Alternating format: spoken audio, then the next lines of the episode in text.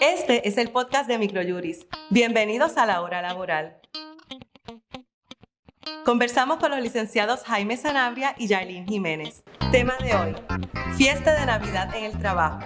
Buenas tardes a todas y a todos. Hoy, como de costumbre, nos acompañan los licenciados Jaime Sanabria y Yailin Jiménez. Saludos. Saludos.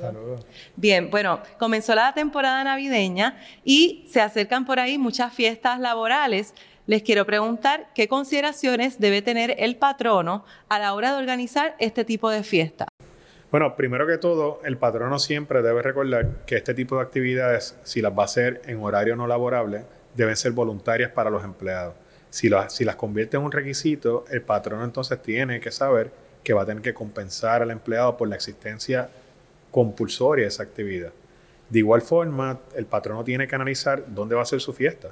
Tiene empleados posiblemente de distintos municipios, de distintas jurisdicciones, y entonces tiene que buscar un lugar equidistante, sobre todo si va a hacer esa fiesta en un horario nocturno, porque una de las cosas que tiene que hacer el patrón es velar por la salud y por la seguridad de sus trabajadores, incluyendo las actividades que la empresa patrocina, auspicia o patrocina.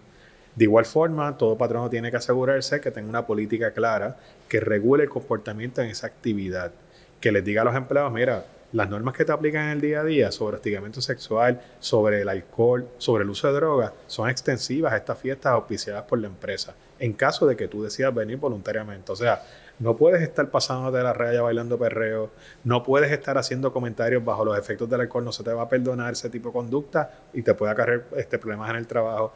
No puedes beber de más, no puedes hacerle daño a otros trabajadores y esa política también debe describirle a los empleados que cuando se acabe la fiesta, si los empleados deciden irse por ahí a una, al crucerito, si deciden irse por ahí a la factoría en el Viejo San Juan o a la el after party en la calle Serra, donde sea que lo vayan a hacer, el patrono tiene que ser claro y decirle, mira, eso es bajo su propio riesgo. Si el patrono también decide montar a todos sus empleados en un paribus, tiene que también tener relevo, los relevos de responsabilidad en caso de que algún empleado vaya a tener algún, o, un familiar desempleado. Acuérdate que los familiares que van a las fiestas a veces no son, no son empleados de ese patrono y por ende el patrono tiene que protegerse sobre cualquier reclamación de esos empleados. A los empleados, si tienen un accidente en la fiesta, potencialmente les podría aplicar el fondo. Si tienen un accidente de camino a la fiesta, a lo mejor puede aplicar SINOT y otros seguros laborales que se le paga día a día. Por eso son las principales preocupaciones que debe tener ese patrono presente. Jarlene, entonces si es eh, obligatorio ir a la fiesta, ¿me tienen que pagar a mí como empleado? Definitivamente, yo creo que si el patrono esa fiesta la hace compulsoria eh, y dentro de la jornada de trabajo o fuera, de la jornada pero compulsoria, ciertamente debe ser compensada. El empleado puede negarse a asistir a la fiesta de Navidad, aunque el patrono le indique que es obligatorio. Yo, yo puedo decir, ay, yo no voy si está fuera de la jornada de trabajo mm. y no es, forma parte del contrato de empleo, ¿verdad? Porque si yo cuando contraté se dice y está obligado a asistir a actividades que se hagan fuera de la jornada, aun cuando sean compensadas, no hay obligación de ese No hay obligación. Se puede ausentar. Pues que el empleado es libre de hacer lo que quiera en su tiempo libre, a menos que la razón por la que el patrón le pida que vaya, pues sea una razón de peso relacionada al negocio. Ahora bien, y una razón, relacionada, al negocio puede ser que quiere team build, te va a decir team building, pero tiene que justificarlo ahora. Patrono que nos escucha, tenga cuidado porque tú requerir la asistencia compulsoria a tus empleados puede meterte en problemas de discrimen. Por ejemplo, si tienes un empleado que es testigo de Jehová, que no creen en la Navidad, o de igual forma, si tienes empleados con, que están dentro del espectro autista, que son introvertidos, que no les encanta ir a las fiestas, que les pesa socialmente. Si tienes empleados que padecen de la condición de salud mental más prevalente en Puerto Rico, que es la ansiedad generalizada. Los que tienen ansiedad social, que no les gusta compartir, cuidado con ese requisito compulsorio porque te podrías meter en problemas de discriminación. Pues tú no aconsejarías entonces que el patrono lo haga compulsorio, asistir a una fiesta navideña, como generalidad. no es buena idea, ¿no? solo si tiene una razón legítima de negocio, pero si no, mira, esto es voluntario, disfruten las navidades, que quiera ir que vaya, que no quiera ir que no vaya, pero no penaliza a los que no vayan. Si algún empleado incurre en alguna conducta en violación al reglamento laboral en esa fiesta, ¿puede ser sancionado por el patrono? La realidad es que si la fiesta la está organizando el patrono como una actividad, ¿verdad?, de la empresa, pues ese empleado está obligado, ¿verdad?, a mantenerse dentro de las normas de conducta que el patrono, ¿verdad?, requiere eh, en su negocio. Aunque no me paguen ese día no laborable, es una actividad que Pero fui y si me presento tengo que seguir las reglas. Mira, Ambelí, a, ti no te pagan por el tiempo que estás fuera, oye, aquí interrumpe Yarlin, pero no, te pagan por el tiempo que tú estás fuera en tu casa descansando, pero como quiera, tienes que comportarte de tal manera que no vayas a afectar la imagen de tu empresa. Así que a lo mejor la compensación, ¿verdad? claro, y, y, puede haber una flexibilidad probablemente en el comportamiento y en la conducta del empleado, porque si vamos a una fiesta de Navidad, ¿verdad? No se busca que el empleado permanezca en la silla y no pueda echar su bailadita, inclusive hasta con su jefa o su supervisor, etcétera pero eh, ¿verdad? vamos a evitar eh, posibles consecuencias de si vamos a incurrir en ninguna conducta que puede estar en contra de los manuales y puede ser incluso hasta no ética, o sea, no profesional. Claro, desde la vestimenta, por ejemplo, o el comportamiento y a Las palabras que utilizas cuando hablas por micrófono, cómo te dirijas a tus compañeros, todo eso te puede meter en problemas si no eres cauteloso, cuidadoso aún en las fiestas del trabajo tienes que comportarte, nuestro consejo es que te comportes de una manera profesional. Ay, qué aburrido. Eso no es una fiesta. Estoy de acuerdo. Es, aburrido, pero para que no sea aburrido entonces, habla con tus compañeros de trabajo y, pregúntale si consienten a bailar perreo, si es voluntario, si consienten a cantar el Nita Nazario, el karaoke o Daddy Yankee, lo que quieran cantar entre otras cosas. Ah, muy bien, hace un contrato por acá.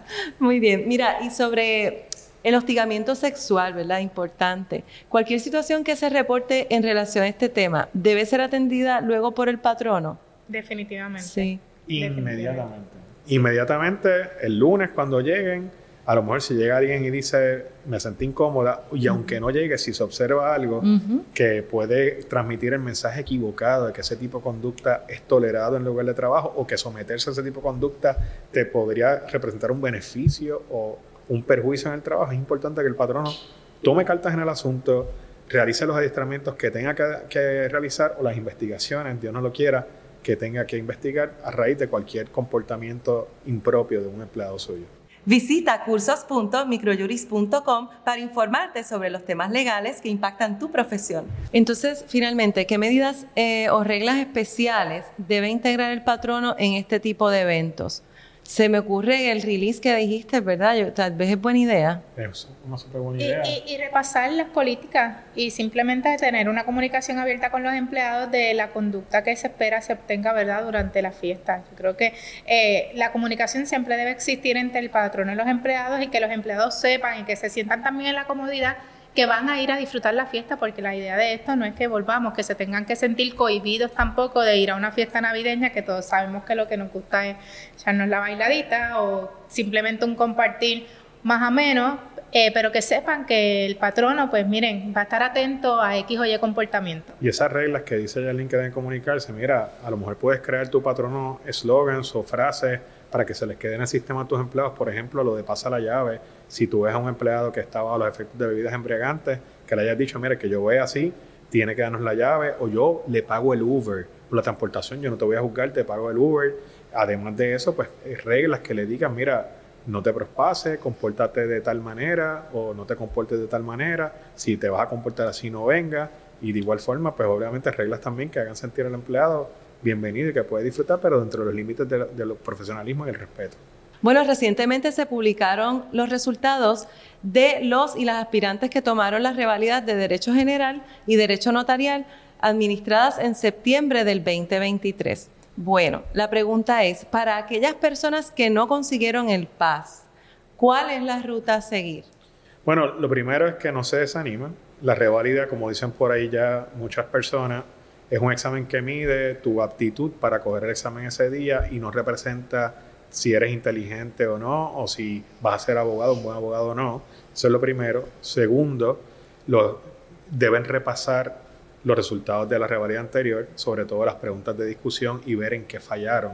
Si su problema fue en las preguntas de discusión, mi consejo, primero es que usted lea los mamotretos que por ahí se venden, que coja un repaso de capacidades y aptitudes de cómo eh, enfrentar ese examen de revalida que mientras esté estudiando para la nueva reválida, usted se taimee, ¿verdad? Y empiece a redactar contestaciones usted por su cuenta o a, computadora, ¿verdad? Como sea ahora, y que usted mismo se evalúe y que luego de, de, leer cada material de cada materia, que usted mismo siempre saque un tiempo cuando termine ese material para contestar seis o siete preguntas de revalías pasadas. Y lo más importante para mí, recuerden que toda pregunta de reválida se contesta con crack, para que se les quede en su cabeza. ¿Qué es el crack? Es el acrónimo de CRAC. El, siempre cuando usted conteste una pregunta, dígale a la junta examinadora cuál es la controversia. Por eso le van al punto. Luego de que le diga cuál es la controversia, ponga cuál es la regla y sus excepciones. Esa es la R. Después va la A, que es la A de análisis y aplicación. Usted coja esa regla y coja los hechos de la Junta, desmenúcelo y aplícala.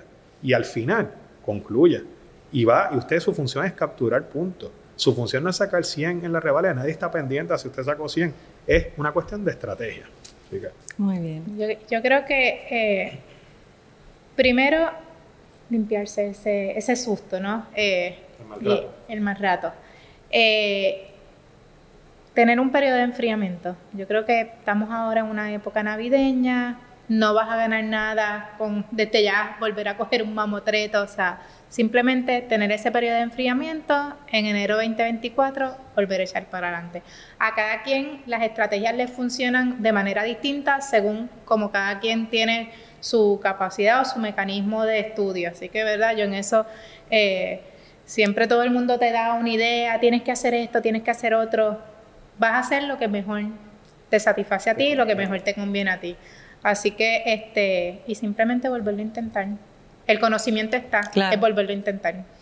Bien, y aquellos patronos que tienen personas que no alcanzaron el, resultado anhelado del PAS, ¿qué pueden hacer esos patronos?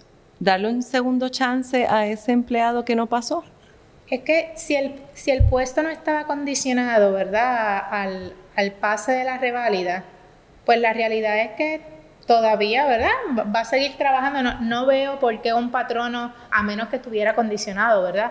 Eh, pero no veo por qué un patrono, si ha hecho un buen trabajo como para alegar, ¿verdad? Etcétera. Pues no veo por qué un patrono va a simplemente omitir o decir ya no te necesito porque no pasaste la reválida si no estaba atado condicionado. Así que lo mejor que puede hacer el patrono en ese momento es apoyarlo.